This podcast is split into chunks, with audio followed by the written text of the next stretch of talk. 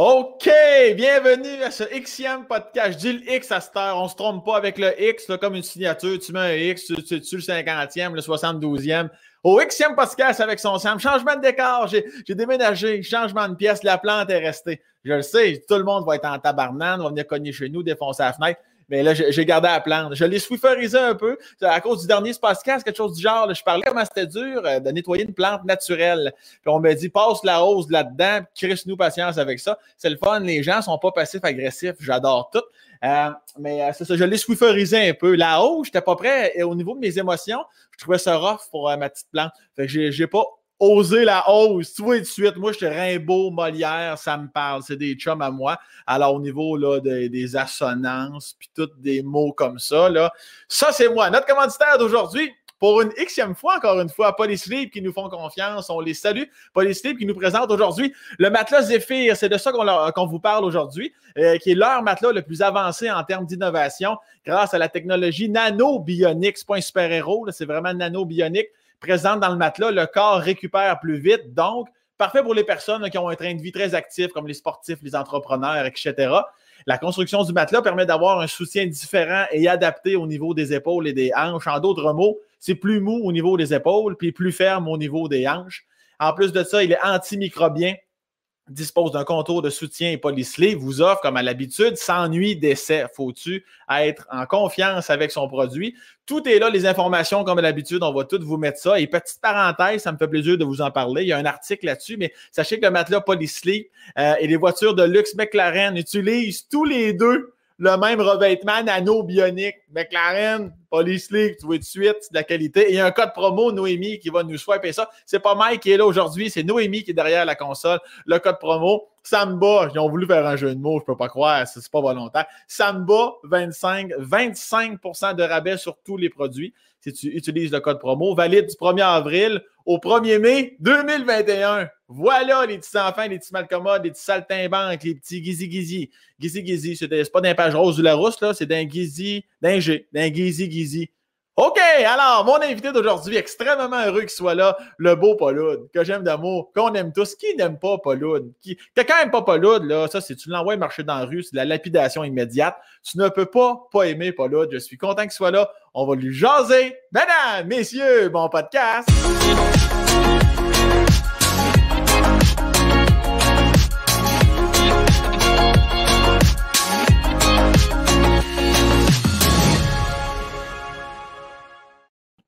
Allô, Paul. Allô, Sam. Comment ça va? Très bien, toi? Très content. Paul, habituellement, on se parle dans un contexte à bonsoir, bonsoir, quand, euh, quand, quand, tous les chroniqueurs ont genre, mais là, on est juste toi puis moi. Là, là, là, là, on est dans, on est en tête à tête.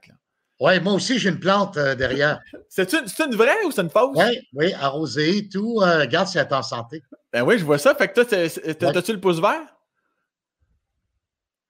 As-tu le pouce vert, Paul? non, non, pas vraiment. Non, fait, c'est-tu ta belle Francine qui s'en occupe? Ouais. Et des fois la femme de ménage. Des fois la femme de ménage. Et, tu m'entends bien, Paul, ou il y a comme un délai? Ben, je ne sais pas pourquoi il y a un délai, mais moi, je t'entends très bien. Euh. oui, OK. C'est peut-être. mais il y a un délai. Il y a un délai. Ben oui, comment ça, donc? Il y a un délai? Tantôt, ben, on n'avait pas. Je ne sais pas. Euh, puis là, là, là, là, y a un délai? Là, là? Ben, écoute, commence à compter, puis je vais poursuivre. OK. 1, 2, 3, 4, 5. 6, 7, 8, 9, 10. On n'est pas loin. on n'est pas loin. OK, ben moi, on va continuer comme ça. Noémie, tu es, Noémie intervient ou fais-moi signe si c'est dramatique.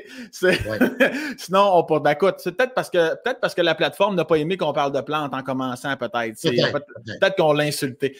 Euh, Paul, je suis content que tu sois là. Ça fait 33 fois que je le dis, mais je me répète. Euh, premièrement, Pauloud Junior, c'est vrai ça? Oui, mon père, qui a été vacciné la semaine passée, c'est une grande, grande nouvelle dans la famille. Oui. Va avoir bientôt là, 95 ans. Il est en pleine forme et on l'a surnommé l'original. Paul Hood, l'original. le vrai, de vrai. je ne suis que le junior. je pensais que j'aurais pas voulu que tu dises la pâle copie de ton père quand même. non, non, non, non, on a des différences importantes, mais c'est euh, une façon de dire que euh, souvent les gens nous confondent au téléphone, bien entendu. En personne, ils savent que mon père a l'air beaucoup plus jeune que moi. Donc. Euh, fait,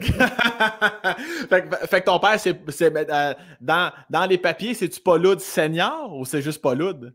Non, c'est Paul Hood. Donc, l'original, Paul, Hood. Et tu, sais comment ça fonctionne pour la bureaucratie au Québec? L'assurance maladie, euh, le permis de conduire, tout ça. Ah, ben là, c'est parce que ça fait deux Paul Hood. Ah oui, c'est le fils. Alors, ma mère a réglé ça très tôt. Elle dit Vous avez Junior, puis vous avez Paul Hood, mon père. y a-tu déjà du monde qui t'a appelé Junior dans ta vie? Pas vraiment, non. Non, c'est jamais arrivé. De... Sauf que c'est toujours drôle parce que quand, soit que j'ai à aller à l'hôpital ou en consultation médicale, la dame au téléphone, en général c'est une dame, est très précise en disant Votre anniversaire de naissance, c'est bien ça. Vous êtes bien Paul Hood Junior. Je dis oui, si vous voulez, je suis Junior. Puis, vous êtes combien dans, ben, évidemment, on connaît Pierre Houd aussi, animateur à RDS. Vous êtes combien dans la famille chez les Hood? Ben, la, la, plus jeune, le bébé de la famille, c'est ma sœur, Joanne. OK. Alors, on est deux garçons et une fille. Deux garçons et une fille. T'es, euh, natif de où? Euh, t'es-tu natif de Montréal, toi, Paul? Oui, certainement, et plus que de Montréal. De Saint-Laurent, qui est aujourd'hui est un arrondissement, mais on n'a jamais accepté que Saint-Laurent ne soit qu'un arrondissement de Montréal. Non, mais ça, c'est vrai, c'est comme les gens de Chicoutimi puis de Jonquière. Oui. Ils n'aiment pas ça, se faire dire. Saguenay, c'était une région. Puis les gens de Chicoutimi, ils étaient très différents des gens de Jonquière. Puis les gens de Jonquière étaient très fiers d'être de Jonquière et pas de Chicoutimi. Alors, à Saint-Laurent, on a une longue histoire. C'est pas juste un quartier de, Montréal. Il y a une longue histoire qui appartient à ce qu'on appelait dans le temps Ville-Saint-Laurent. Oui. OK? Oui. Mais là, c'est un, un vulgaire arrondissement. fait que Saint-Laurent, c'est plus que Montréal. C'est la base de Montréal. Oui, ben moi, je pense que oui. Il y avait même un surnom pour les gens qui habitaient et qui étaient nés à Saint-Laurent. On les appelait les dos blancs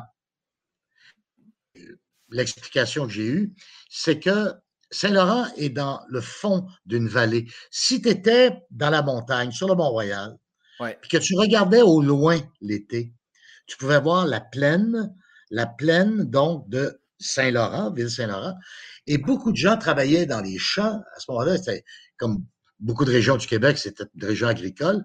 Et parce qu'il faisait chaud, ils portaient des mmh. vêtements blancs. Donc, la légende veut qu'au loin, au loin, quand on était dans la montagne et qu'on regardait de haut les gens de Saint-Laurent, ben, ils avaient des dos blancs. Ah ouais, bon.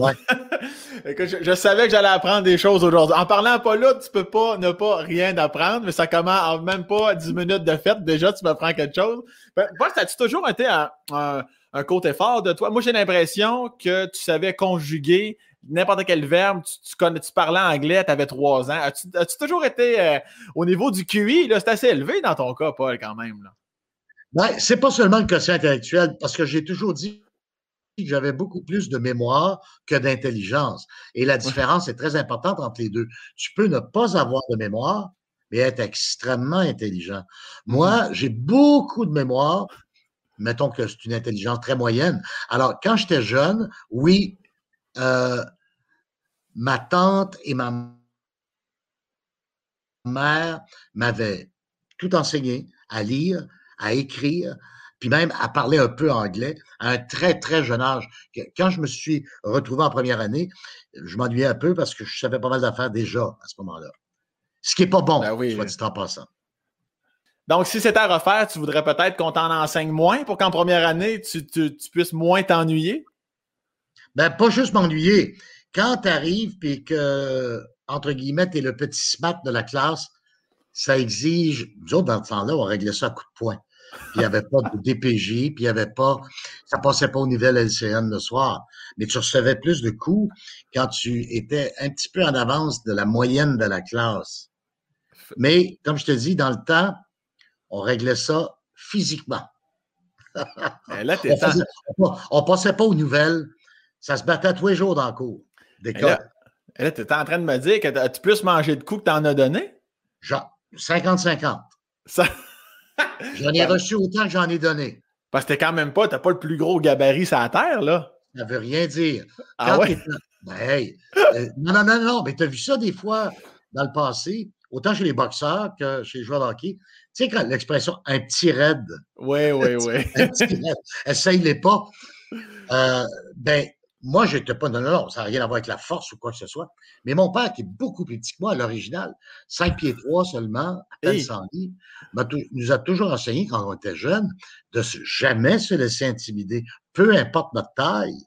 Mm-hmm. Oui, on va manger peut-être une volée. Oui, peut-être on va manger des coups. Mais là, aujourd'hui, on parle, ce discours-là est anachronique. Ça ah existe. Tu n'as plus le droit de dire ça. Tu n'as plus le droit de dire ça. Maintenant, la police doit intervenir, comme je te dis, ça passe aux nouvelles, ça, ça s'appelle aussi, et c'est une réalité qu'on doit dénoncer, l'intimidation, oui. Euh, le harcèlement, ça, c'est important de dénoncer ça. Mais moi, quand j'ai grandi, on n'avait pas ça.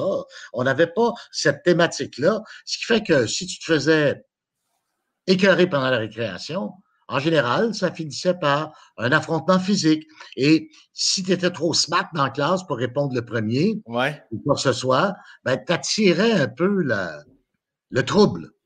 Ben, est-ce que, est que tu te retenais de répondre des fois en disant Ah, ah oui, hein? Ah ouais. Ah ouais, éviter ah le trouble. Ouais, ouais. Moi, je me souviens, secondaire 1, secondaire 1, on avait un prof d'éducation physique qui était formidable. Il parlait des Jeux olympiques alors que ici, on connaissait très peu de choses sur les Jeux olympiques. Puis à un moment donné, il faisait, avant de commencer sa séance d'éducation physique, son cours, il faisait des petits quiz sur des champions olympiques, sur les disciplines olympiques. Puis là, je me suis aperçu que chaque fois que je répondais tout le temps, bang, bang, bang, bang, bang, bang, bang, ça écœurait certains euh, de mes confrères étudiants. Fait que là, ça se réglait généralement après le cours. Après. il, se mettait quand même pas deux, trois sur toi, là. C'est arrivé. Hein? L'important, c'est d'être rapide. rapide pour s'enfuir ou rapide pour éviter les, les coups? Deux. Les deux. rapide pour s'enfuir quand on sait qu'on n'aura pas le dessus. C'est pas possible. Mais rappelle, ben écoute, t'aimes le sport, t'aimes le hockey. Oui. Henri Richard, qui est le frère de Maurice, qui, demeure encore, et ce sera toujours le cas, ça ne sera jamais battu, le recordman chez les joueurs de hockey pour le plus grand nombre de Coupes Stanley. 11. Il a gagné 11 Coupes Stanley. Henri mesurait 5 pieds 7. Déjà à l'époque, il ah était un petit joueur. Et il y a des anecdotes absolument incroyables, comme des gens qui voulaient l'essayer. Je parle à l'extérieur du stade, à Chicago, à Boston. Puis il y a une anecdote à Chicago où il est sorti un soir par la porte des joueurs. Il n'y avait pas de sécurité, il n'y avait rien. Puis il y avait trois gars qui voulaient l'essayer. L'essayer à tout point. Eh, est-ce que trois, gars de l'équipe adverse ou trois gars du... Des badauds, des, spectateurs. Eh, voyons donc. Ouais, ouais. Il l'appelait Frenchy, puis on va t'essayer, ça. Et Henri a dit, dans son anglais un peu cassé, OK, on va vous prendre, mais un à la fois. Et il les a plantés tous les trois. Ben voyons, non. Il leur a donné une bonne volée aux trois. Et là, il y en a un qui s'est relevé, qui a tendu la main et il a dit You've got balls. T'as des couilles. Ben, c'est ça. Fait que, fait que t'avais quand même un peu de ça, toi, dans le corps de ce que j'en comprends, là. Ben, mon père m'avait dit qu'il faut se défendre. Mais dans ce temps-là, c'était pas compliqué. On ne passait pas par des psychologues ou quoi que ce soit. Ton père t'assoyait euh, à table, tu t'assoyais, tu mangeais. Puis là, si tu faisais bouhou, il y a quelqu'un qui va dire ceci, il y a quelqu'un qui va sauter dessus, ben, il donnait la recette très claire. Faut que tu Mais c'était pas pour de la violence, c'était de la défense. Ouais, ouais, ouais. la légitime défense. C'était une autre époque. Une autre époque. Si Pauloud original disait ça à Pauloud Junior, est-ce que Pauloud Junior, qu'est-ce, qu'est-ce que tu disais à tes enfants? Parce que justement, quand, tes enfants grandissaient, on était dans une autre époque. On était 15, 20, 25 ans plus tard. Ouais. Puis là, il y avait Passe-Partout. Ouais. Il y avait euh, comment ça s'appelle ça? Studio euh, Enfer, Radio Enfer. Radio Enfer, oui. Il y avait Watatata. Et puis, les valeurs n'étaient plus les mêmes. Donc, je n'ai pas hmm. élevé mes enfants en disant ça. Qu'est-ce que tu leur disais? Ben, il faut dialoguer, il faut essayer de s'entendre. Euh, invite le petit ami à la maison, on va jaser, on va rencontrer ses parents. c'est ça. Et comme je te dis, moi, dans les années 60, une cour d'école, la récréation, on jouait au soccer, on jouait au hockey-ball, puis on jouait à la bataille, c'est-à-dire on réglait les comptes. Ah ouais. Là. Est-ce que. Est-ce que. T'en as combien d'enfants, Paul, exactement? Euh, deux. J'aimais ça, tu dis deux, mais tu m'as fait trois. Oui, je sais. les choses les plus simples, des fois. J'en ai deux. J'en ai deux. J'en ai deux. Je vais arrêter de t'écœurer parce que tu vas. je pense que tu vas me faire un. ouais, je vais peut-être te faire un. C'est comme Paul et Paul. Le trio Paul et Paul. oui, oui. Il s'appelait le trio Paul et Paul. C'est-tu déjà arrivé à tes enfants que tu avais le goût de leur. Là, t'as un gars, une fille? Non, deux garçons. OK, t'as deux garçons. C'est-tu déjà arrivé que des fois, tu avais envie de leur dire Ah ben là, regarde, bats-toi, Chris, puis envoie. ou ben non, t'as jamais tombé là-dedans? J'ai eu envie très souvent. Ouais. Et j'ai envie, j'ai eu envie de les battre moi-même. ah non, en plus, c'était pas à moi de mes mains, ça. Oh non, oh non. Non, non, ils peuvent me reprocher grand-chose. Non, je ne peux pas lever la main. Ben non, on ne peut pas lever la main. Alors que de, les corrections physiques, non, c'est normal que ça n'existe plus. C'est une bonne chose. C'est pas bon de s'en prendre physiquement à qui que ce soit. Mais moi, je veux dire, mes parents, à moi, la punition corporelle faisait partie de, de quelque chose qu'on ne remettait pas en question. Alors, de temps en temps, si tu étais impoli ou quoi que ce soit contre mes parents, moi, jamais abusé de ça, mais tu peux t'attendre à une petite claque. Ouais, ouais. Te souviens-tu de la, pire fois? Tu t'es dit, ah oui, cette fois-là, ça m'avait pincé pendant deux semaines. je m'en rappelle, encore parce que j'avais gardé l'étampe ah, mon Dieu! Ah, sur, le côté, regardez les tentes des cinq doigts. Mm. Oui, celle-là était, plus. Euh, ah, mon Dieu! C'était ton père, c'était pas ta mère qui oui, C'était l'original. Et mon père n'a jamais été violent. Mais c'est parce que cette fois-là, j'avais poussé ma loque. Qu'est-ce que tu avais fait, coudon? Je, je rentrais de l'école, puis il y avait une super tempête de neige. Et je voulais montrer que j'étais un enfant modèle et je m'étais dépêché de rentrer de l'école pour pelleter l'entrée de garage. Il y avait de la neige par-dessus l'entrée de garage. Ma grand-mère gardait cette journée-là et elle a engagé un petit gars sur la rue qui a tout déblayé l'entrée. Fait quand je suis rentré de l'école, avec toute ma bonne volonté, j'étais tellement frustré de voir que l'entrée de garage avait été libérée, que j'ai tourné la neige dans l'entrée pour ensuite la vider. Alors, euh, ma grand-mère racontait ça à mon père. Mon père dit Viens ici. ici. ouais, mais tu, l'avais revidé? Tu l'avais, tu repelleté, la cour? Oui, mais j'avais rendu ma grand-mère malheureuse. Fait que mon père ne voulait pas que je refasse ça. Il s'est arrangé pour le faire comprendre. ouais, j'imagine que tu as, dû saisir la subtilité de son message. La subtilité est restée étampée. Mais si tu t'en sauvais dans la classe en ne répondant pas à, toutes les questions, dans tes examens, tes bulletins, la classe de tes chums, ils voyaient bien que tu étais, intelligent. tu, ne faisais quand même pas des erreurs volontairement dans, tes examens? Non, j'ai jamais fait ça, sauf que il m'est arrivé même de couler des cours et tout ça par, manque d'intérêt. C'est-à-dire que, ouais, il y avait des matières pour lesquelles j'avais très peu d'intérêt. Lesquelles? le latin, entre autres. OK. J'aimais pas le latin. Puis ma mère m'avait inscrit, enfin, mes parents m'avaient inscrit au classique, le cours classique. Donc, il fallait que tu fasses trois ou quatre ans de latin. Puis après ça, ça a tombé au bout de deux ans. De toute façon, ils ont retiré le latin. Et je trouve ça pas utile. J'aurais aimé apprendre l'allemand, j'aurais aimé apprendre l'espagnol, l'italien, une langue vivante. Mmh Alors, je travaillais pas, ça m'intéresse pas. Donc, il m'est arrivé de couler des cours et euh, à Polytechnique, je me rappelle d'avoir coulé un cours de finance parce que les finances ne m'intéressaient pas comme tel. Mais ce que j'avais, euh, quand j'avais de l'intérêt pour quelque chose, là, ça allait bien. Ben, maths, et physique, ça allait très bien. Ça, j'en doute pas une seconde. On, sait, on, en reparlera plus tard de, de, ton petit côté euh, statistique puis envoyé donc. Là, pour ceux qui ne le savent pas, on va en parler plus tard dans, dans le podcast. Et je reviens. Et, comment ça va, euh, l'enfance familiale avec Pierre, avec ta sœur, avec Joanne? Est-ce que vous êtes une chimie parfaite? Est-ce que tu te bats même avec ta sœur et ton frère? Comment ça se passe euh, plus jeune? Je suis très rarement battu avec mon frère. très rarement. Au contraire, notre passion pour rentrer dans les médias au sens le plus large est née dans le sous-sol chez mes parents avec Pierre et moi. Et euh, on simulait un studio de Radio-Canada qui, pendant un match de hockey, alors, on, travaillait, ensemble. Et Pierre, lui, je ne sais pas pour quelle raison, il était plus jeune que moi, mais en tout cas, il voulait euh, plus être derrière la caméra. C'est bizarre.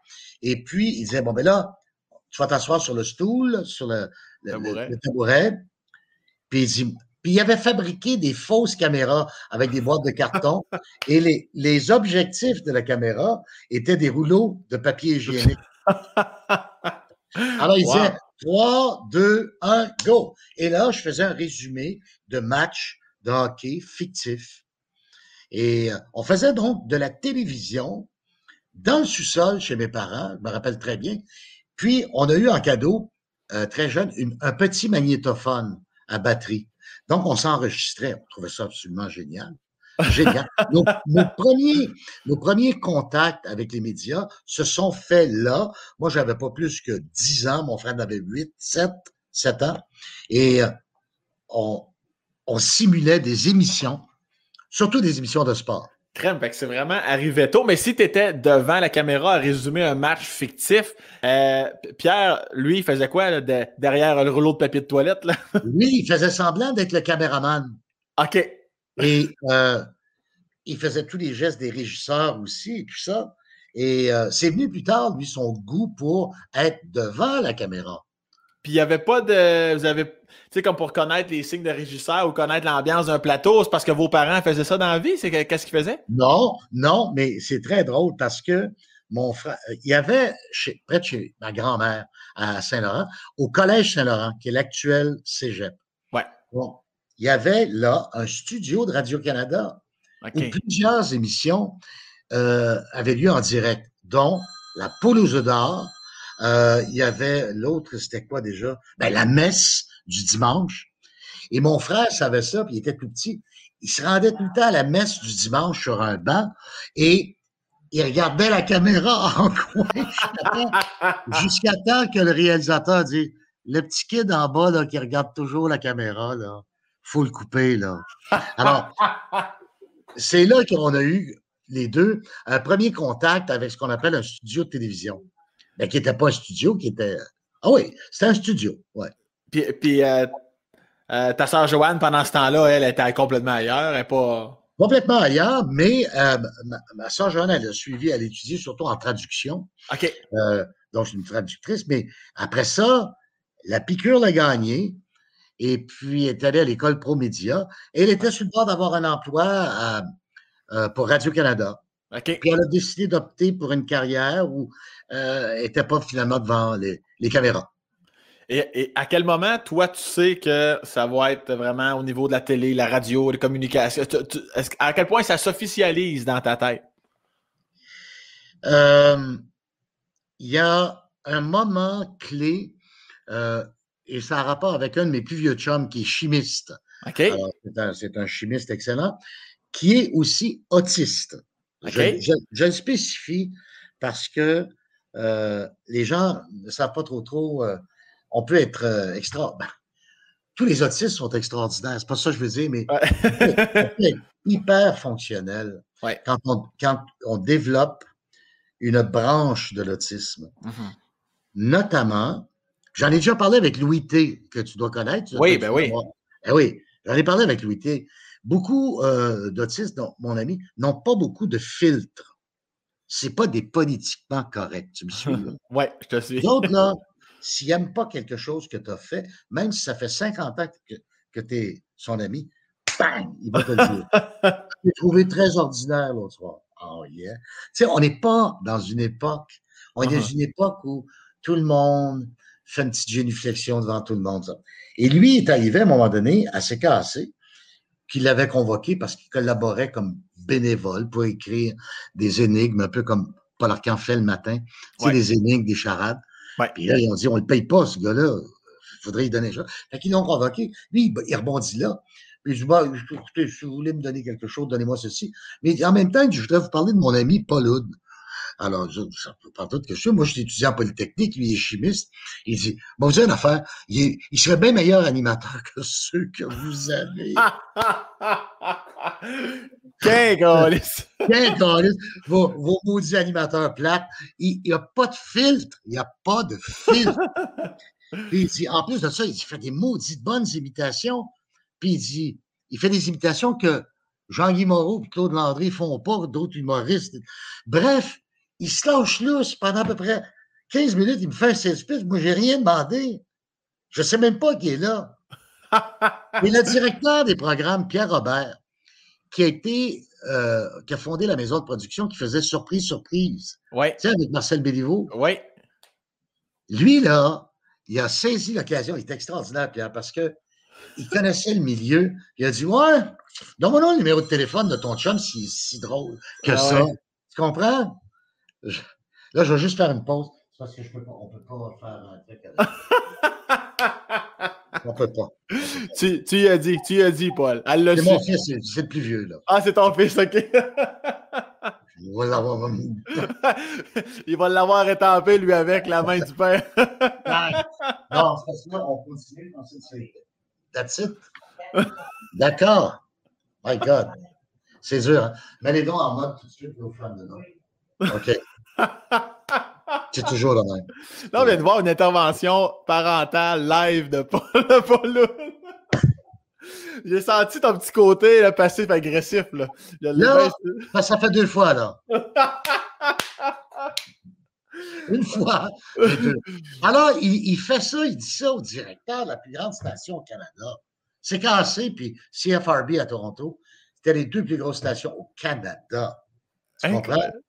Alors, le téléphone sonne, le directeur des programmes, il dit paraît que vous êtes drôle, paraît que vous faites des bonnes imitations, paraît que vous êtes très bon animateur. Hein? Je dis, mais qui êtes-vous? Fait que là, il m'a offert d'aller passer une audition. Je ne savais même pas ce que ça voulait dire. Et je lui ai dit non. J'ai dit, écoutez, je ne peux pas parce que j'ai dit jeudi soir, euh, jeudi après-midi, j'ai un très gros examen de maths à Polytechnique. Je n'ai pas le temps, j'étudie en ce moment. Vous me dérangez. Fait que toi aussi, tu es assez direct. le directeur de CKC. Ah, si. Par la suite, il me rappelle. Puis Pierre Robert, ça, ça donnait aussi qui était le président des diplômés de l'Université de Montréal. Lui-même était diplômé de l'Université de Montréal. Il avait adoré ma réponse en tant que président des diplômés de l'Université de Montréal, de, l'Université de Montréal, que quelqu'un dit Votre audition, ça tombe mal, j'ai un examen de mathématiques. Puis il m'avait dit, il dit, j'ai trouvé ça tellement le fun que pour un examen de maths, j'ai dit, ce gars-là sait où sont ses priorités. Malade. C'est bien posé. Mais je suis allé à passer finalement l'audition après l'examen. Ben oui, évidemment. Fait que là, tu as passé l'examen, puis tu as passé ton audition de ce que j'en comprends. Et il m'a engagé le soir même. Arrête donc. j'ai fait de l'impro, j'ai improvisé, j'ai sorti tout mon matériel de personnages que il n'avait jamais entendu parce que Moreau, Jean-Guy Moreau ne faisait pas. Puis, j'ai fait Jean Béliveau, Henri Richard, euh, j'ai fait euh, le maire Drapeau, le maire drapeau, personne ne faisait. Moreau n'avait même pas commencé à le faire encore. Alors, j'ai déballé tout ça pendant 15 minutes, j'improvisais. Mais moi, j'étais préparé depuis mon enfance avec mon frère. Ouais. Pierre, parce qu'on improvisait. Fait que l'impro, ça ne me faisait pas peur. Et euh, ben, il riait, il trouvait ça le fun. Il trouvait ça le fun. C'était nouveau. Des ben, nouveaux personnages. Dans le fond, c'est ça. Tu avais déjà fait tes classes, tu avais fait tes rodages avec Pierre dans le sous-sol avec les rouleaux de papier de toilette. Là. Oui, c'est comme le, la traditionnelle euh, euh, histoire, histoire de Maman Dion puis de Céline avec son peigne. Ouais. René lui avait donné, pas, un peigne, mais une brosse. Ouais. Fais semblant que c'est le micro. puis à ce moment-là, t'es. tu comme pas stressé parce que tu n'es pas trop conscient dans quoi tu t'embarques? Non? Tu n'étais pas conscient. Pas stressé, pas, stressé du tout. Mais tu savais pourtant, je veux dire, c'est le big boss qui t'a appelé, ça ne ça, t'a pas mis un stress? Ça m'impressionnait pas. C'est pas là-dedans que je m'en allais. De toute façon, je n'avais pas rêvé d'une carrière là-dedans. Moi, idéalement, si j'avais pu être sélectionné, j'aurais aimé ça devenir pilote, pilote de ligne, et peut-être aller astronaute un jour. Mais il y avait tellement de contraintes de grandeur, puis de ci, puis de ça. Je voulais être astronome.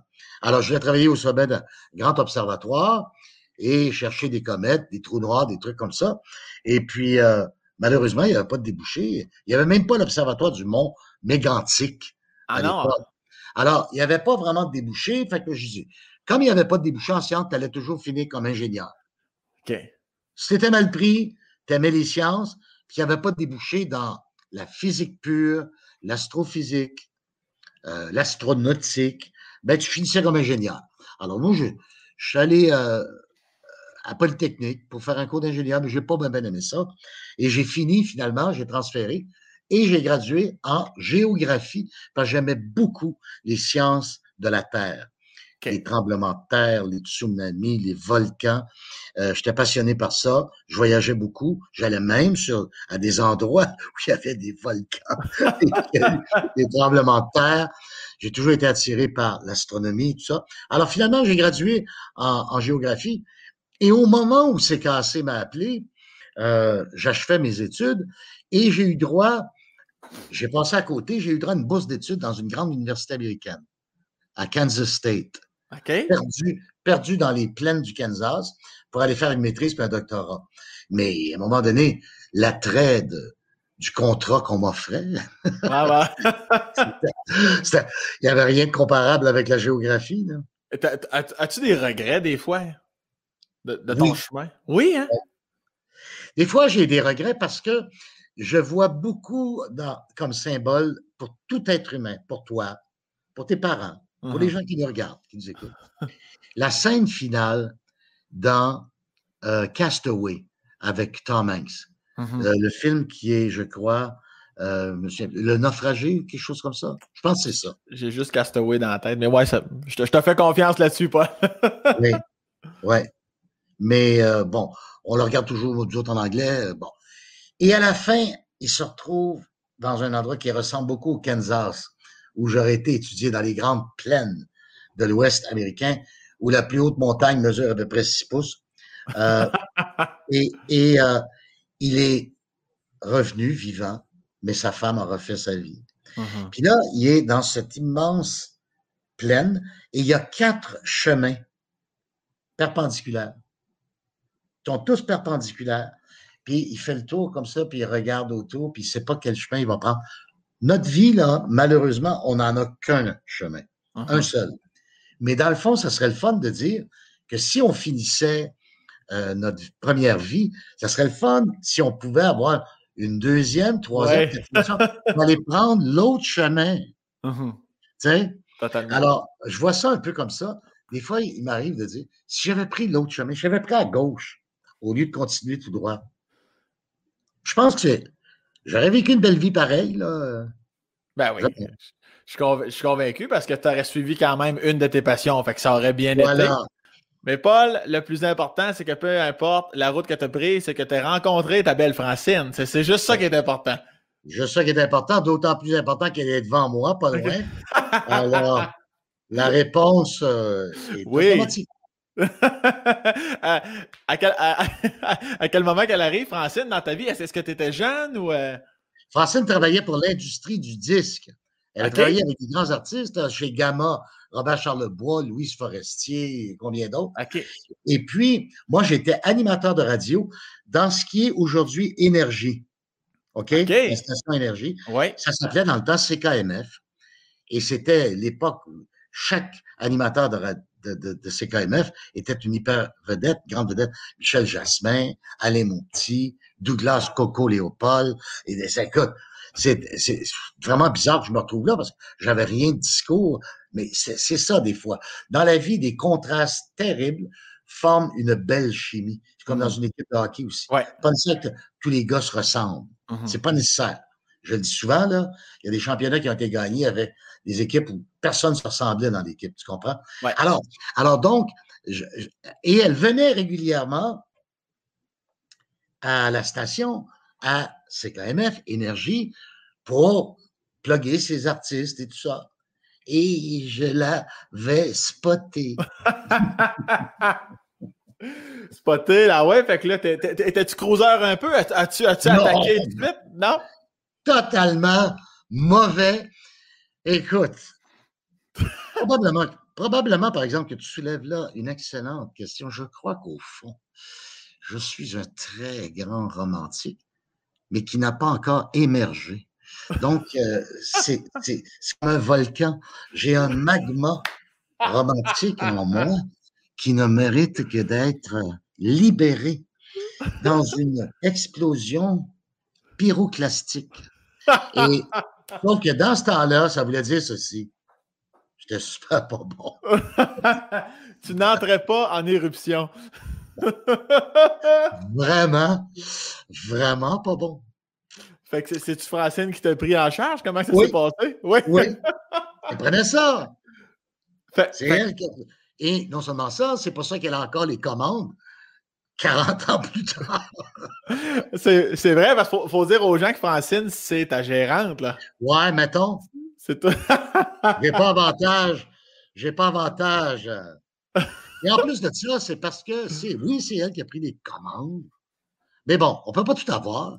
Mais là, comme je t'ai dit, encore là, peut-être que si je retournais sur un autre chemin comme Tom Hanks à la fin du film, qui est seul au monde, je crois, le titre en français. Ah, oui, oui, oui. Ouais, je pense que c'est ça.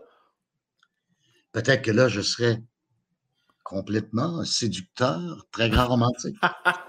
ouais, mais là, peut-être bien que tu le serais trop, puis là, après Francine, ça aurait été un autre, puis un autre, puis un autre. Puis un autre, puis un autre, puis paye, puis paye, puis paye, puis cash. là, le très gros avantage, le très gros avantage, c'est que Francine puis moi, ça reste dans le même compte de banque. Ben oui, c'est ça. L'argent reste dans la famille, ça, c'est payant, ça. mais de quelle façon, là, Francine, euh, tu dis que c'est elle qui a pris ça en charge, c'est elle qui est allée te voir à un moment donné, et elle t'a dit Hey, le clown, toi, là, t'es amoureux de moi, réveille. Ah ouais, réveil. Ben oui. Puis là, toi? Ma première, sortie romantique, tu sais le gars qui l'a pas, mais vraiment un nerd, un geek. Quoi que je fais la différence entre nerd et geek? Un geek, c'est quelqu'un qui t'appelle à minuit soir et dit Mon ordi marche plus. un nerd, c'est quelqu'un qui est toujours en mode euh, excitation scientifique et puis tout ouais. En mode étoile, en mode. Alors, ma première sortie, je l'invite à aller voir le passage des Perséides le 11 août au sommet du Mont-Royal. Ben, quand même, c'est beau. Puis elle m'a dit, elle dit, entre deux Perséides, j'attendais que tu fasses de quoi?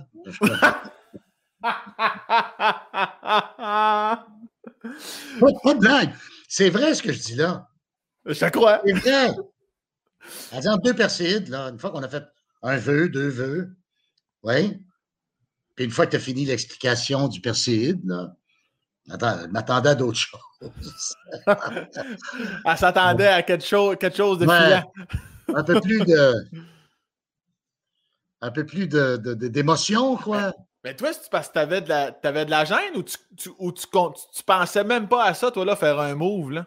Hmm, je pense que je pensais même pas. Ben, en fait, oui, oui, oui, peut-être je pensais, mais peut-être qu'il y avait de la timidité. Tu as raison. Ben oui, mais j'espère un petit peu. Ouais. Puis, puis c'est quand que c'est quand que Paul se dégêne, là? Parce qu'à un moment donné, il a fallu faire des enfants, Paul, là. oui, oui, oui, oui. Ça a commencé avant. Heureusement. Mais non, mais là, après ça, c'est correct une fois que, comme on dit, les premières étapes, les préliminaires ont été passées, il n'y a pas de problème. Mais donc, euh, dans cette époque où il y a eu tellement de gens qui ont abusé de leur supposé pouvoir de séduction, je n'étais pas là-dedans. je n'étais pas là-dedans. Donc, euh, fouillez pas dans mon passé, il n'y en a pas de passé. ben, ça a quand même clairement séduit Francine, ton petit côté euh, gêné. Probablement. Ben oui, j'avais, j'avais, peut-être un côté, euh, un côté euh, gamin, séducteur là-dessus, mais qui fait que comme je te dis, ça a cliqué. la, la preuve, on, est là encore. Ah oui. Puis avez-vous beaucoup de points? Tu parlais tantôt d'équipes comme les meilleures équipes, ça prend beaucoup de joueurs différents. Avez-vous l'équipe que tu formes avec Francine, êtes-vous vraiment différent? Êtes-vous dans les contraires, ça tire ou ceux qui se ressemblent, ça semble? Il y a pas mal de contraires. Ouais. On a, quand même des affaires en commun, là, quand même. Dans le processus organisationnel et tout ça, on s'entend très bien là-dessus. Ça, c'est important dans un couple. On, on néglige pas trop souvent. Un négligé, là, qui laisse tout traîner, là, elle n'est pas capable. Elle n'est pas capable avec un gars de même, trop, tôt ou tard. Il faut que vous ayez tous les deux. Ça peut être un couple homosexuel aussi, mais il faut qu'il y ait une cohérence dans ce qu'on appelle l'organisation. D'autant plus vrai un an après le début de la pandémie. OK? ouais. On est un sur l'autre, on se pile sur les pieds, on fait ci, on fait ça. Alors, si tu n'as pas une compatibilité, compatibilité organisationnelle. Ça va être une relation qui peut être très belle, très intense, mais par moments extrêmement houleuse. Tu comprends? Oh, je te comprends très bien. Ça rentre dans les choses non négociables. Quand même, là, moi, je suis un gars très rangé dans la vie. Ma blonde, ah. ma blonde l'est quand même aussi. Mais euh, puis c'est une bonne affaire parce que moi aussi, quelqu'un qui se laisse traîner quotidiennement, asti, je pète un câble. Là. Ça marche pas. Là. si tu veux faire un test, le plus beau laboratoire de ça pour un couple, le plus beau laboratoire, c'est les voitures, ta voiture. Ouais. Ma voiture en général, toujours propre c'est bien rangé. J'accepte pas qu'il y ait ça d'épais de gadou l'hiver, tu comprends? Et, j'aime pas qu'il reste du McDo, des sacs qui traînent en arrière ou quoi que ce soit. En général, je vais avoir la tête enfouie dans le, dans la, dans le coffre de la voiture pour essayer de mettre ça. Ma femme, qui n'écoute pas en ce moment, écoute, ça, ça se peut pas. Ça se peut pas. Ah. Le char, le char le plus désorganisé que j'ai vu, là, c'est pas ma femme, par exemple, c'était Jean-René Dufort. Dans le temps que je travaillais, à la fin du monde est à 7 heures. OK, oui. C'est là qu'on l'a découvert, ben, c'est là que moi je l'ai connu. J'avais même fait un reportage avec Jacques Duval, le spécialiste de l'automobile, comme euh, un reportage en disant voici le char le plus malpropre qu'on a jamais vu. Et tôt ou tard, ça va entraîner des problèmes terribles pour la voiture. On avait fait un reportage là-dessus. Parce qu'il y avait de la bouffe. Là, on parle de bouffe. Dans, il, y a de tout, de tout. De tout. Ça peut, ça peut être. Euh, Quand tu m'as connu la euh, Ma femme me rappelle un souvenir. Quand je l'ai connue, elle avait une Audi Fox qui était la version la plus bas de gamme, si tu veux, du fabricant allemand. Mais moi, au téléphone, elle me dit, on peut prendre ma Audi si tu veux. Là, je fais, oh, tabarouette, elle a une Audi. Moi, j'avais une pacer, tu t'es rendu compte? Une pacer, la patate, là, avec juste des vitres, là? J'avais une pacer. Aïe, aïe, aïe, c'est là une Audi, ça, ça part bien. J'ai dit, je vais être obligé d'upgrader. Et, ben, et là, je me présente. Une vieille Audi, tout croche, et dont le réservoir d'essence était sorti du dessous de la voiture et elle l'avait posé dans le coffre à auto. Ce qui fait que quand elle se promenait, le réservoir d'essence était libre et se promenait dans le coffre et elle fumait euh, en plus en avant. Ben voyons donc, sacrément. Oui. Alors voilà. voilà ce que je disais. Incompatibilité. Il faut beaucoup d'amour pour passer par-dessus ça. Ben là, ouais, ouais, surtout, surtout un comportement qui peut engendrer une mort subite. Là. Exact, une explosion. Mais là, fait, là, fait que toi, tu as fait semblant de rien, puis après une minute, tu as, tranquillement tassé la tank à gaz à bonne place ou. Euh? Oui, il arrive toujours un moment où, euh, fatidique, une journée, une heure, une date, et moi je suis très bon là-dedans, comme tu le sais, euh, où là, là, tu évalues ta relation. ça fait combien de temps que. Ça fait combien de temps qu'on est divergent, convergent, ici, c'est ça. Est-ce qu'on va aller plus loin, pas, ben voilà. Puis là, à un moment donné, il faut que tu te il faut que tu prennes une décision. Je ne sais pas si tu es d'accord, mais. Ben oui, ben oui, je suis d'accord. il faut faire des bilans. Il faut que tu t'engages. Les femmes ont, on, dit assez longtemps, les femmes ont dit assez longtemps, le problème des gars, ils ne veulent pas s'engager. C'est des gars pas fiables, ils ne veulent pas s'engager. Fait que moi, j'ai catché le message une fois que, que j'ai entendu ça. Je disais, ah, les femmes, ils ont raison. Il faut à un moment donné prendre une décision. pour le meilleur et pour le pire, qui est à ajuster en chemin. Mais il faut que tu prennes une décision. Il faut que tu t'engages. Et une fois que tu es engagé, tu as des responsabilités. Et ces responsabilités-là, je suis convaincu que tu les tiens très bien. Oui, ben, pas toujours, je ne sais pas. C'est quoi, quoi l'affaire qui fait en, bon québécois? Qu'est-ce qui Francine, qu'est-ce qui a fait la plus chier de Pauloud? Tout! Tout! elle dit souvent, elle dit souvent, pas drôle, d'être avec des, des gars sur le détail, sur euh, toutes les petites affaires, toutes les petites affaires, il y en a qui regardent ça. Moi, je crois pas ça, évidemment, étant astronome et non pas astrologue. Mais si tu regardes ça du point de vue de l'astrologie, OK? Moi, je suis vierge. Et il m'est arrivé, bizarrement, de rencontrer d'autres personnes qui sont également vierges. Apparemment, on a tout ce côté très désagréable pour l'autre, d'être sur le détail,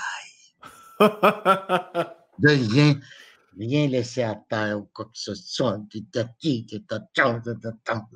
C'est drôle, hein? Et, euh, et c'est encore là, dans la poursuite des signes astrologiques, français des lions. Apparemment, la compatibilité n'est pas très bonne entre un, un freak organisationnel, un lion qui fait huit affaires en même temps, je peux comprendre, quand j'ai commencé à sortir avec ma blonde, euh, ma, belle-mère m'avait dit, qui croit ça énormément à l'astrologie, m'avait dit Ouais, mais euh, même dans le deuxième décan de l'affaire de l'autre, vous êtes le pire match de tous les temps.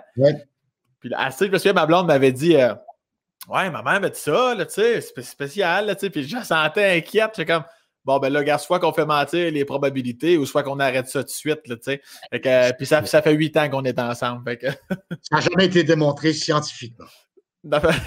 ouais, c'est sûr que l'astronome en toi. Euh, oui, l'astronome en moi. Ouais. Et euh, d'ailleurs, tu disais tantôt ben, que, que tu as une très bonne mémoire et là, tu viens de parler d'engagement. Donc, tu te souviens très bien de la date de ton mariage qui est le 10 juillet 1982. Et pourquoi le 10 juillet 82? C'est arrivé au hasard ou il y avait une raison, Paul? Non, toute, ma vie est planifiée, moi. Je le savais. non, non, non, non, mais attends. J'aime ça, le hasard, comme tout le monde. Oui. Mais quand tu regardes les origines de l'univers avec le fameux Big Bang, puis mhm. maintenant on est rendu presque au-delà du Big Bang, il y a des astrophysiciens qui de plus en plus pensent que ce qu'on appelle le hasard, OK? Est en même temps pas du hasard quand on regarde l'ensemble de l'affaire. Alors moi, c'est parce que si j'avais insisté pour le 10 juillet 82, c'est que c'était dix années après ma première éclipse totale de soleil que j'avais observée à Capcha, en Gaspésie, le 10 juillet 72. Alors, à mon mariage, euh, à notre mariage, j'avais des amis d'astronomie qui étaient là, et qui disaient Oh, bravo, euh, ça c'est correct. hey, ça, nous, autres, nous autres, on connecte avec ça. On était là il y a dix ans à Captcha jour pour jour.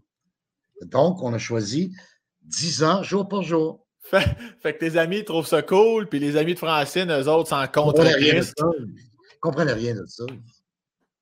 Quoi? À Captcha.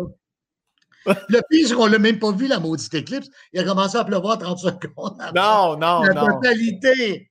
Ma seule éclipse que je n'ai pas vue dans mes 10 expéditions, c'était à Capcha le 10 juillet 72. Mais par contre, mon mariage était, notre mariage était un très beau mariage. On s'est repris pour l'éclipse éclipsée. Et ça en est suivi après ça, les enfants, le bonheur, tout le monde. Tout le monde ben là, Francine, elle se ramasse plus dans le char. Là, là. là. Ben là, ben pas le choix. Parce qu'avec des enfants, oui, oui, c'est ça. euh, la, la, tâche à accomplir est multipliée sur multipliée, exactement.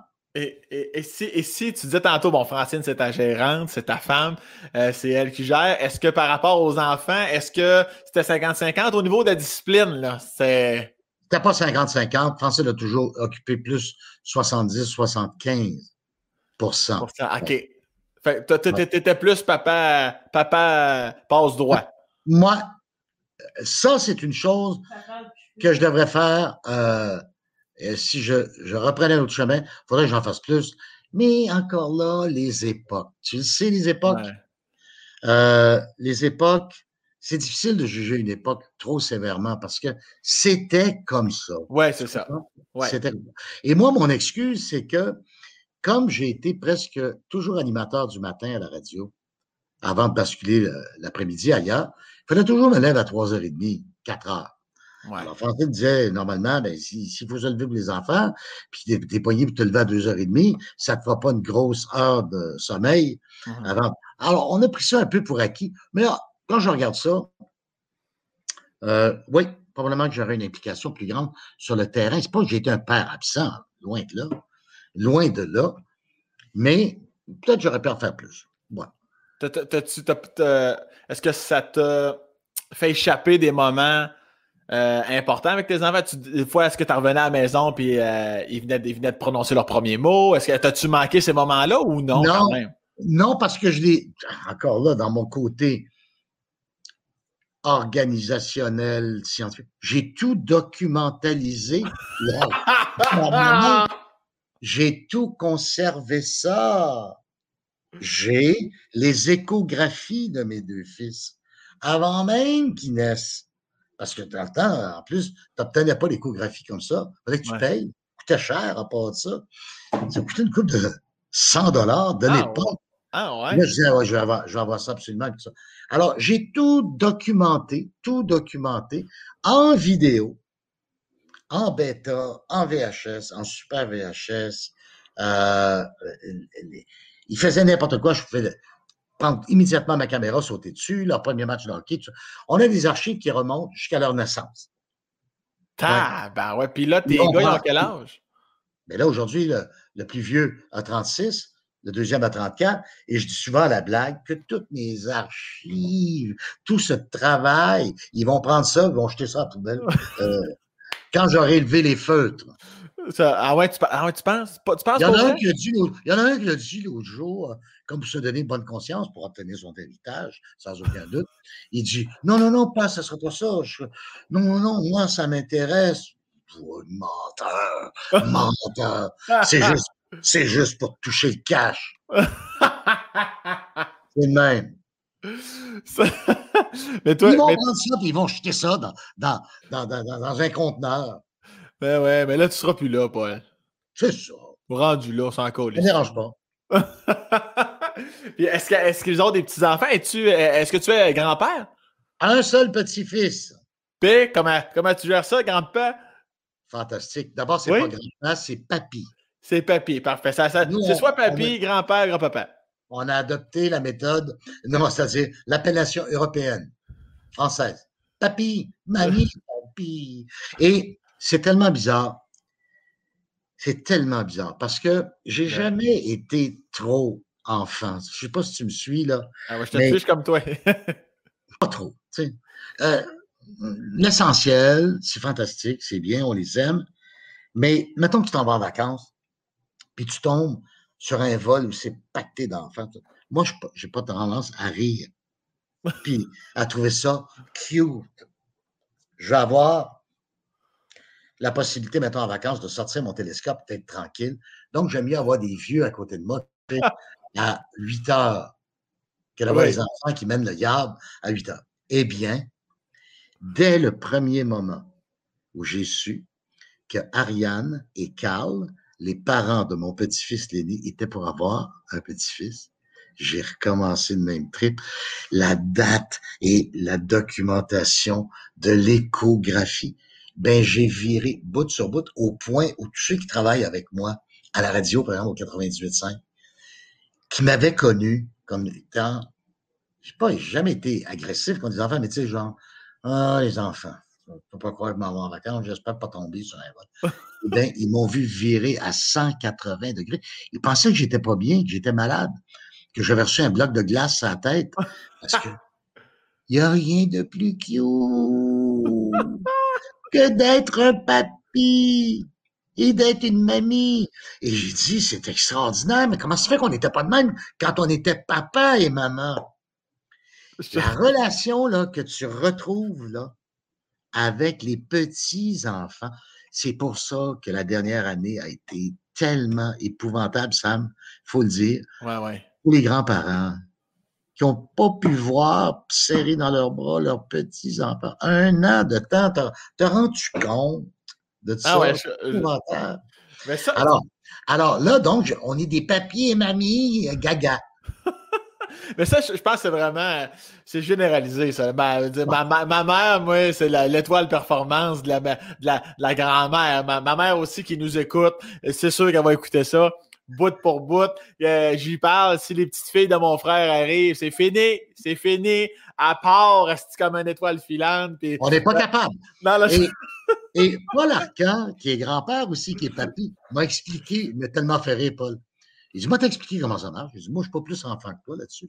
Puis il dit, pourquoi on vire sur le top avec les, les choses? Parce qu'il dit, c'est tellement cute. Ils viennent le dimanche après-midi, ils soupent, ils sont repartis à 7 heures, puis on n'a plus besoin de ça. Je sais, vous avez le bon côté, tu peux retomber sur ton télescope. The best. The best. Ils viennent souper, puis ils repartent à 7 heures. Et, ça, et ça, ça te laisse du temps pour t'adonner à une de tes nombreuses passions. D'ailleurs, tu peux montrer ton chandail qu'on voit de temps à autre. Les avions, Paul, ça, là, c'est-tu de la santé mentale, ça, Paul, les avions? Qu'est-ce qui se passe avec ça? Ben, d'abord, premièrement, j'en ai plus d'avions. Il n'y a plus d'avions dans le ciel depuis un an. Je ne sais pas si vous l'avez remarqué. Oui, oui, oui, j'en ai entendu parler. Il n'y en a plus, on ne les voit pas. Il n'y en a plus. Il n'y a plus de vol.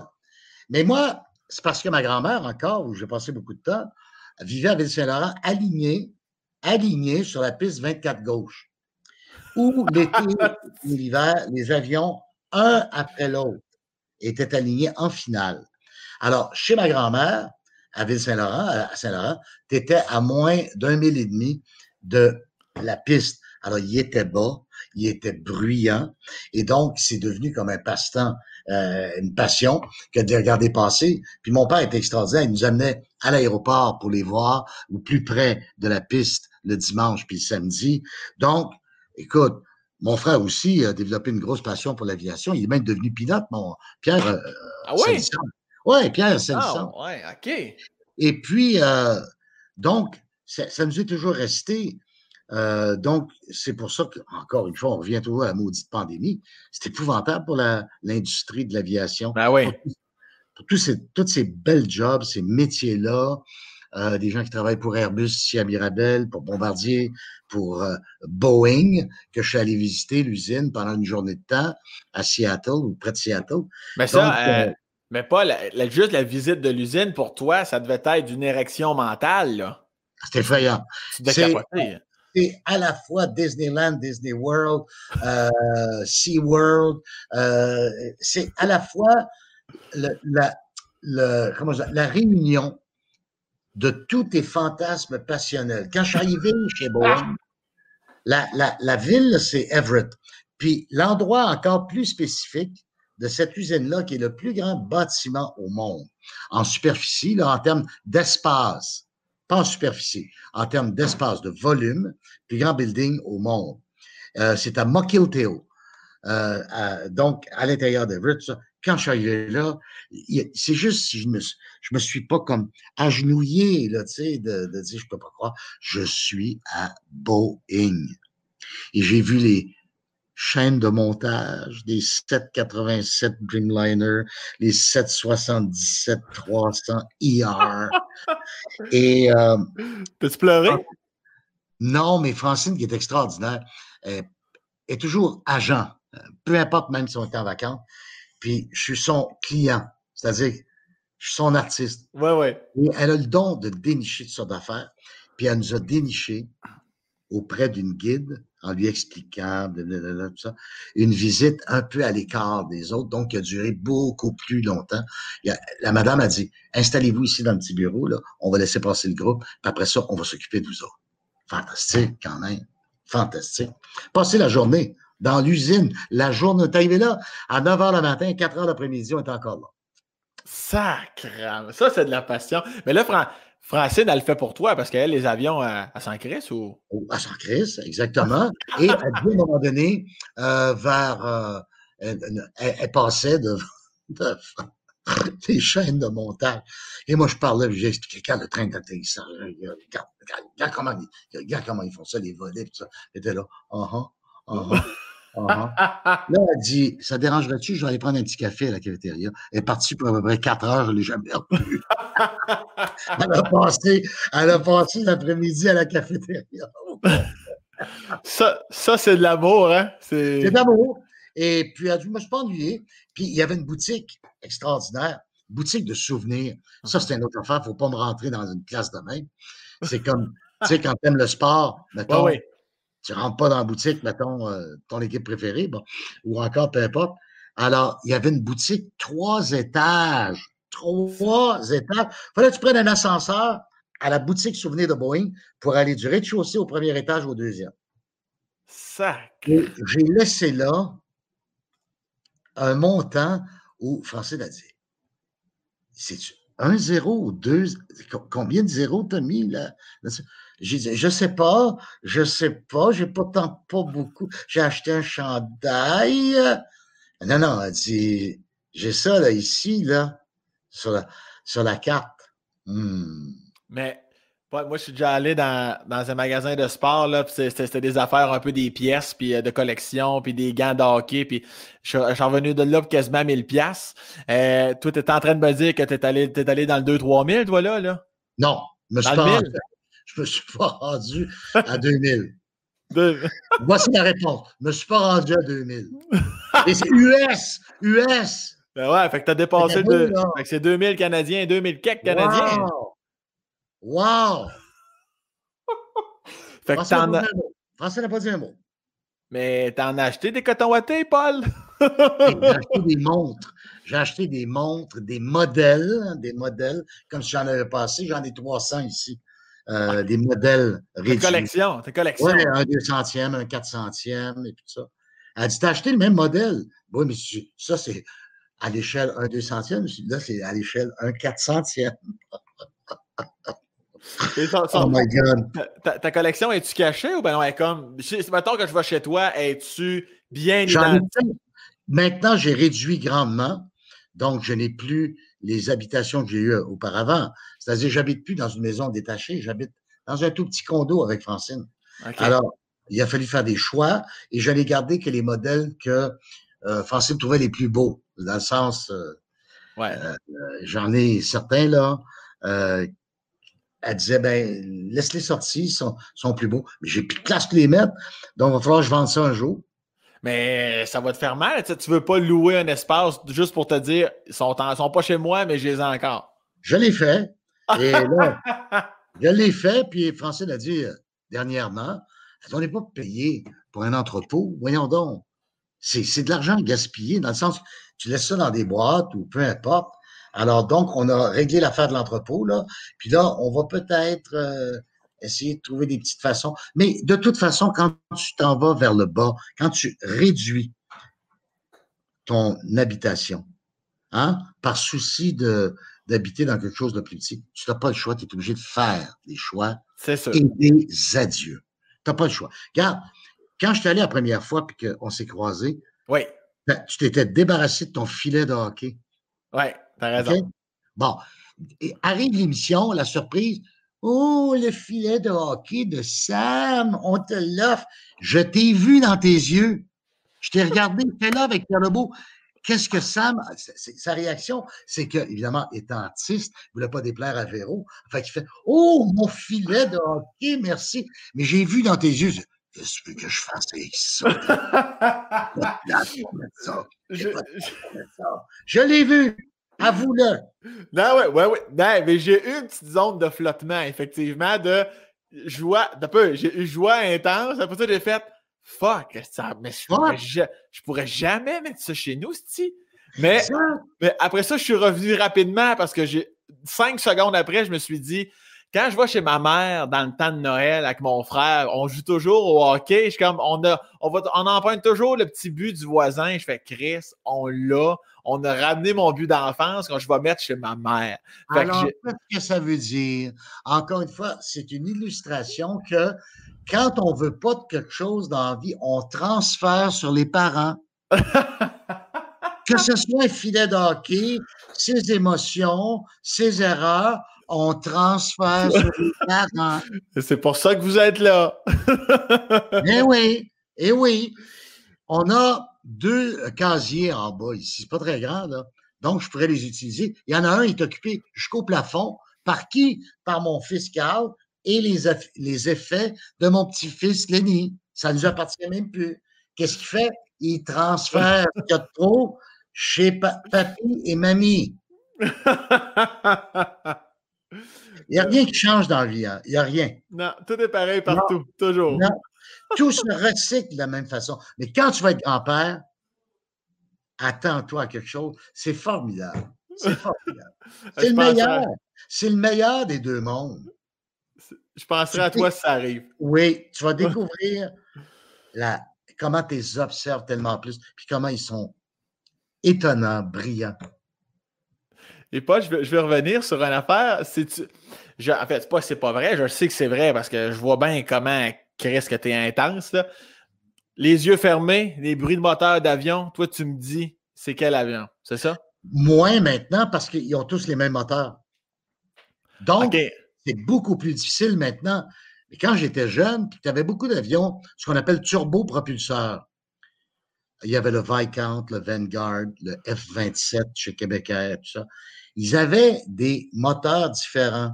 Alors donc, les, les, les moteurs turbo-hélices du euh, Vanguard, c'était des moteurs Rolls-Royce Tyne. Et ceux du Viscount étaient des Rolls-Royce Dart. Et ils ne tournaient pas à la même fréquence, donc il n'y avait pas la même sonorité. Ce qui fait que je pouvais être à l'intérieur de la maison chez ma grand-mère, puis dire Viscount en approche finale. Bang, à chaque fois. Tout à coup, arrivait un autre appareil qui avait euh, des, un son de moteur différent, le VC-10, pas le DC-10, le VC-10 de Vickers, un avion britannique, qui lui avait une sonorité, là. Alors, je, savais tout de suite que c'était un VC-10 qui sort bien. Mais là, tous les moteurs sont pareils. Il n'y a plus de différence entre écouter un Airbus 320, ou peut-être le 320 est différent un peu. Il y a comme une plainte. Ouais, il y a comme une plainte dans le son, là. Euh, je, je, je, j'absorbe tout ce que je savoure tout ce que j'aime. C'est le fun de voir des gens passionnés, Paul, et Dieu sait que tu réponds à, sa, à ce critère. c'est très fatigant, par exemple, de ne jamais se reposer, de toujours être excité. C'est très, très, très fatigant. C'est, ah, puis, je veux que tu me parles aussi. Je sais qu'au niveau de ta classification, que ce soit tes enfants, tu as même des stats de, de, records olympiques, ces affaires-là. De, quelle façon, tu, me trompes-tu quelque chose? C'est ça? J'ai à peu près, euh, encore là, avant le déménagement, quand j'avais plus de place chez nous, une grande partie du sol est occupée par toutes mes statistiques dites olympiques et surtout d'athlétisme. Je m'étais hyper spécialisé dans l'athlétisme. Je suis toujours membre depuis 1977, ça fait 44 ans, euh, de l'Association internationale des statisticiens d'athlétisme. Ça n'a pas d'allure. Des gens, des gens cinglés qui n'ont pas de vie, euh, qui ont tous passé par des divorces effroyables parce que la conjointe ne pouvait pas endurer. Des gars de même. Le français n'est pas. Prêt à tout pour avoir une vitesse de vent sur un 100 mètres. Tu sais, Bruni Surin, c'est lui qui les a courus, les 100 mètres c'est moi qui fais ses stats. Il dit, je me rappelais pas de ça. Je me rappelais pas de ça. Combien de fois j'ai vu des athlètes me dire, ah ouais, je me rappelle pas de ça. Merci de me le dire. Tu as leur propre performance. Puis, puis tu, classes, tu classes ça dans des classeurs, donc? Tu n'as pas une méthode? J'ai commencé, j'ai commencé à main, à main, lorsque j'avais 10 ans. Les chiffres, les chiffres, là, j'aimais ça, j'aimais ça à 10 ans. Je trouvais donc ça beau. Tu sais, il y avait les quilles à la télévision le dimanche. Et c'était un marqueur qui manuel. Donc, mettons, le gars faisait un abat, puis il était rendu, mettons, à une valeur de 32 sur la deuxième carte.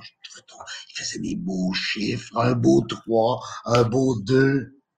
C'était, c'était beau. Il faisait son 4, là. Euh, alors, alors, moi, j'ai commencé à rentrer des statistiques vers l'âge de 10 ans, dans des cahiers. Il n'y a pas d'ordi, il n'y avait rien. Et puis, quand est arrivé l'ordi, J'ai dépensé une fortune. J'étais un des premiers à avoir un ordi, une en 1981.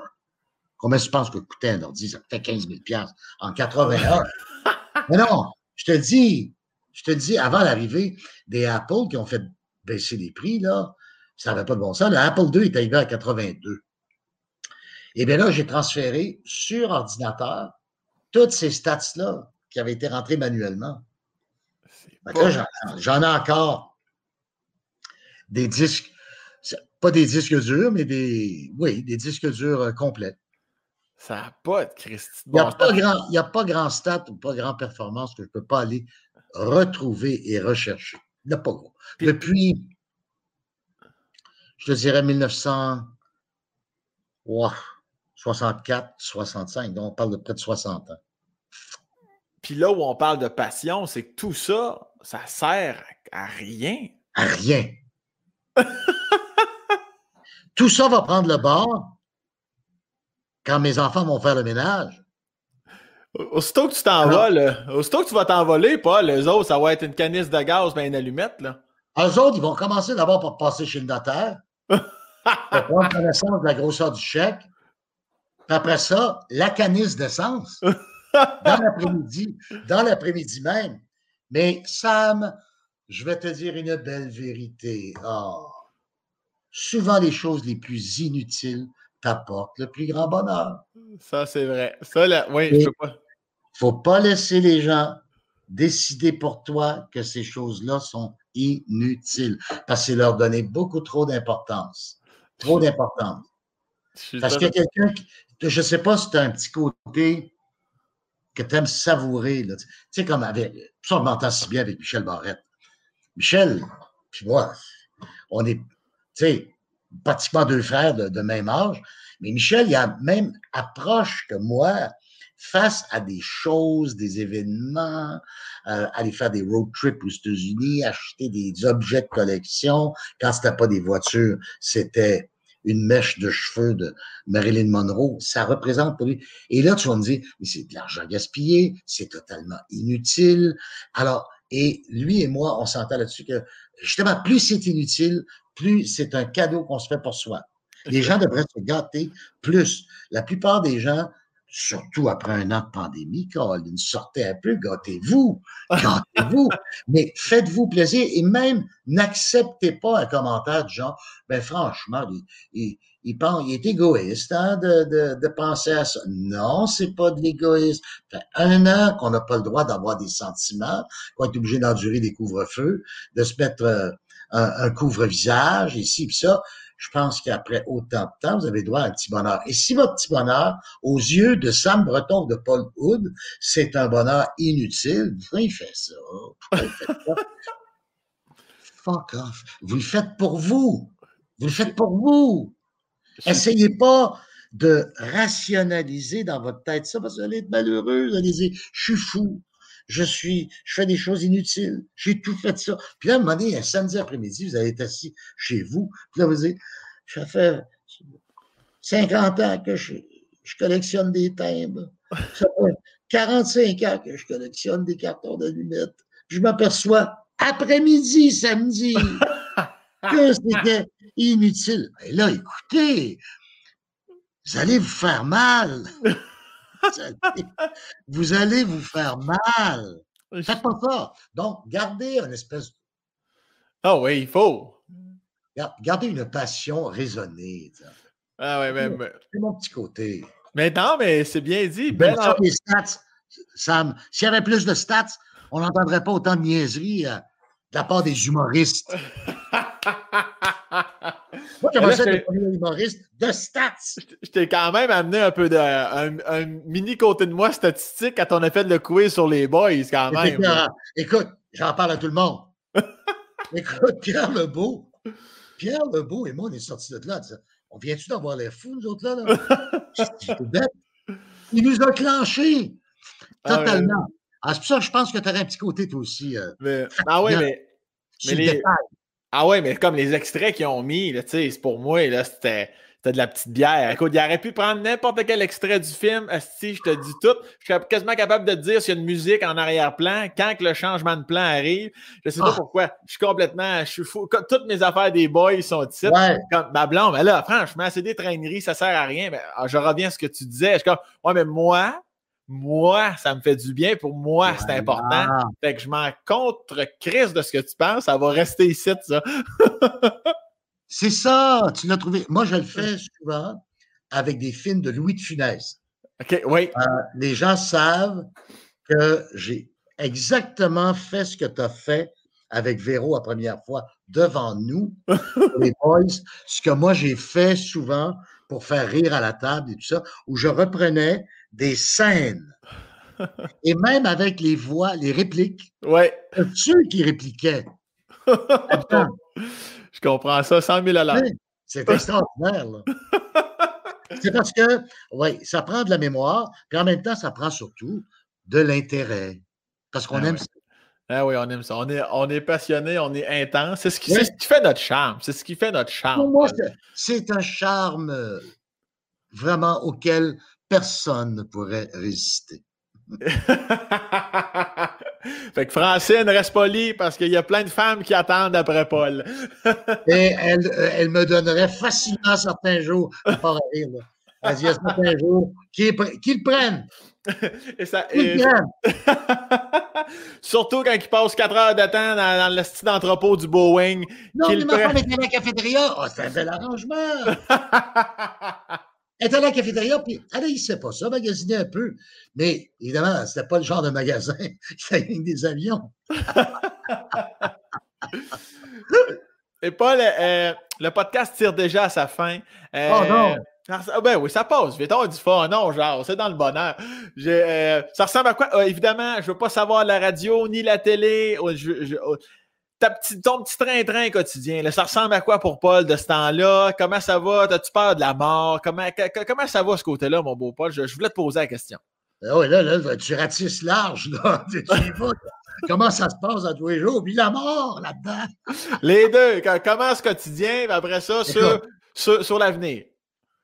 Moi, euh, Sam, euh, pour des raisons pratiques pour mes émissions de radio et tout ça, quand apparaît une situation, une tragédie ou quoi que ce soit, je ne le fais pas par le côté morbide, mais je le fais par le côté curiosité, tout ça. Mmh je ne savais pas ce que c'était qu'un coronavirus. En décembre 2010, j'ai commencé à m'intéresser avant même que ce soit une pandémie. Mmh mais souvent, comme je te dis, je fais des choses des fois trop, j'en fais trop, je dois penser, puis tout ça. Ça consomme, euh, ça consomme beaucoup d'énergie. Et mais j'ai développé quasiment comme une façon euh, de m'intéresser à l'histoire des grandes épidémiologies, euh, des, des, grandes épidémies et des grandes pandémies, tout ça. Alors, dans l'action de faire ces choses-là, ça m'empêchait de trop déprimer, de dire, Caroline, on peut même pas serrer. Je me rappelle pas la dernière personne à qui j'ai serré la main. Je m'en rappelle pas.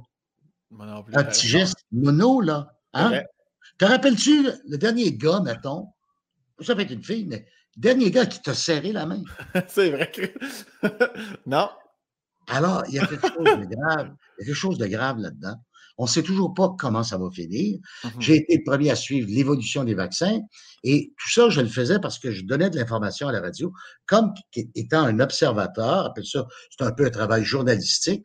Donc, ça m'a tenu occupé. Ça m'a mhm. tenu occupé. Et quand tu te tiens occupé, même dans une période déprimante, même avec une tragédie, ça te relativise un peu et ça fait que tu vas te plaindre un peu moins. OK? Mhm tout en étant conscient de la tragédie qui se déroule. Tu vois des gens mourir autour de toi, des gens qui perdent leur emploi, tout ça. Mais quand tu plonges à l'intérieur du coronavirus, euh, tu te concentres là-dessus. Donc, ça m'a évité de, tomber dans des moments euh, vraiment pas drôles. J'ai travaillé beaucoup. J'ai travaillé beaucoup. J'en doute pas. Puis tu penses-tu des fois, justement, par rapport à ce que tu viens de dire, tu envisages-tu la retraite ou pas, ou pas là, ne pense pas à ça?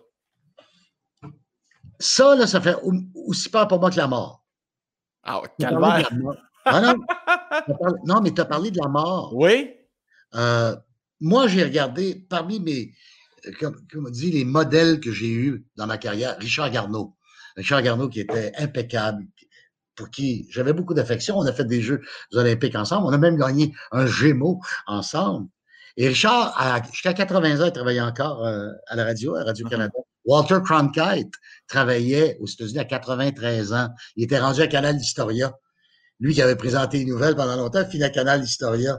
Et puis, euh, je me dis, oh, c'est la mort, la retraite. Mm-hmm. C'est Michel Barrette qui, oh, je parlais de ça l'autre jour avec, il voulait faire une tournée d'adieu. Je lui dis, tu es malade, toi? Je te connais. T'es comme Dominique Michel, tournée d'adieu, c'est le dernier bye-bye. non, non. Mais euh, la part, c'est d'être repoussé, mm-hmm. mis sur la voie de côté. Ouais. Donc, tu ne veux pas y penser à la retraite, tu ne veux pas penser à ça. Fait que tu essaies d'être euh, toujours in, dedans, branché, puis innovateur, innovateur. Fait que là, je travaille sur une série que je vais aller tourner aux États-Unis. C'est.